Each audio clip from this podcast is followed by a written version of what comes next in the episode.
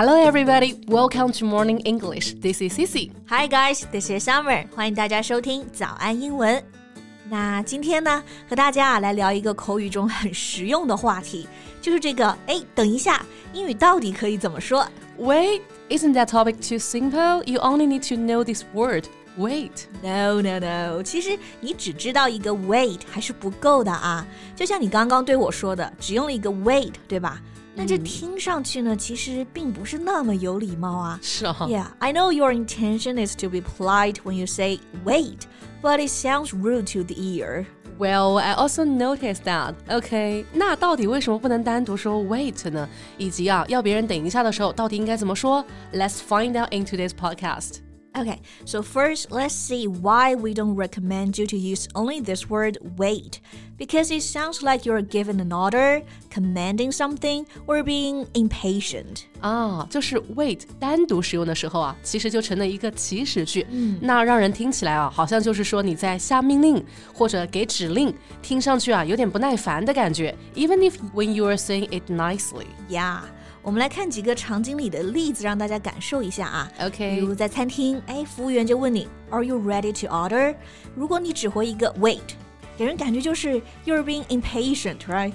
You're not that polite, or you've got some problems with the restaurant or the server. 确实会有这种感觉啊，有点不耐烦，或者好像对他们的服务不太满意一样。对，再比如啊，你又和你的朋友在打电话，突然呢，你有点事，得让你的朋友等一下。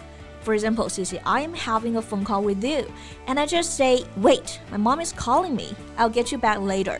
Okay, then how do you feel? I feel like you have to deal with something urgent and you are in a hurry、如果朋友之间啊，你直接用 wait，我觉得我还是不会想太多，就觉得你很急。不过如果是在正式一点的场合，比如说和老师、和老板只说一个 wait，那感觉就不是很有礼貌了。哎，对对对， 所以呢，我们就来看看到底应该怎么正确使用这个 wait。其实很简单，你加一点元素就好了。You can just make the sentence a bit longer and add some other polite words. You mean by saying something like please wait a moment？对，就是这个样子。你可以加一个 please，然后呢后面加上一个 a moment。So you say please wait a moment. And here you can use some other words to replace a moment. You can also say please wait a second or please wait a minute. 啊、w a i t a second，wait a minute，这里并不是真的说啊，等一秒或者呢等一分钟，嗯，其实啊，它是表示很短的等待，等一下啦。 Yeah, right. So now let's practice.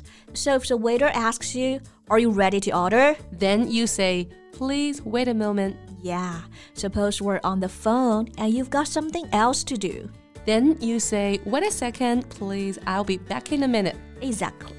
OK，那在口语中啊，要别人等一会儿，其实你不用 wait 也完全 OK 啊，因为还有很多其他的表达都可以表示，哎，等一下。对的，比如说很简单的，Please give me a moment, or just a moment, just a second, just a minute, please. Yeah, so let's look at some examples. Okay, so at work, when other colleagues are arranging a meeting, you could say, Just a moment, please. Let me check my schedule. Yeah, just a moment, please. 先等一下啊，我先看一下我的安排，看有没有时间。对，如果呢你还想更正式一点，可以说 Excuse me for just a moment，前面呢加一个 Excuse me。哎，这个很好用。 像有一次我在家里给大家上直播课，然后突然外面一直有人敲门，这样 对，没办法，我一个人在家得去开门。那这个时候呢，我就可以跟同学说这句话了：Excuse me for just a moment while I see who's at the door. exactly. And just a second or just a minute can be used more casually. 对，而且这个 just a sec, just a minute，在打电话的时候，而且还经常用到啊。比如说你要写一个电话号码，你会说：哎，等一下，我找一下笔。Just a minute, I need to find my pen. Yeah, or you need to check something, you can just say just a second. Let me look it up.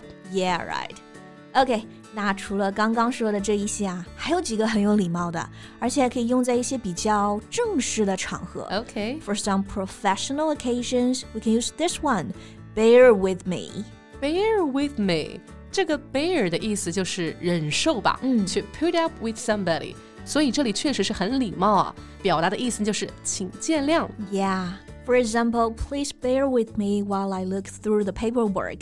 我先看看这些文件啊，请等一下，请见谅。Okay, that sounds very polite. Yeah, it does. And another one is I won't be long. I won't be long，就是我不要很久，我很快就能回。也就是说，等一下。Yeah, another polite way to ask somebody to wait. 呀，还有的时候啊，熟人呐、啊、朋友之间要别人等一下，也有一些很实用的表达、mm hmm.，like this one, hold on. Yeah, hold on. People say that all the time. Hold 就是拿住、保持，让别人 hold 住的那个 hold。OK，后面加一个介词 on，然后放一起连读，hold on。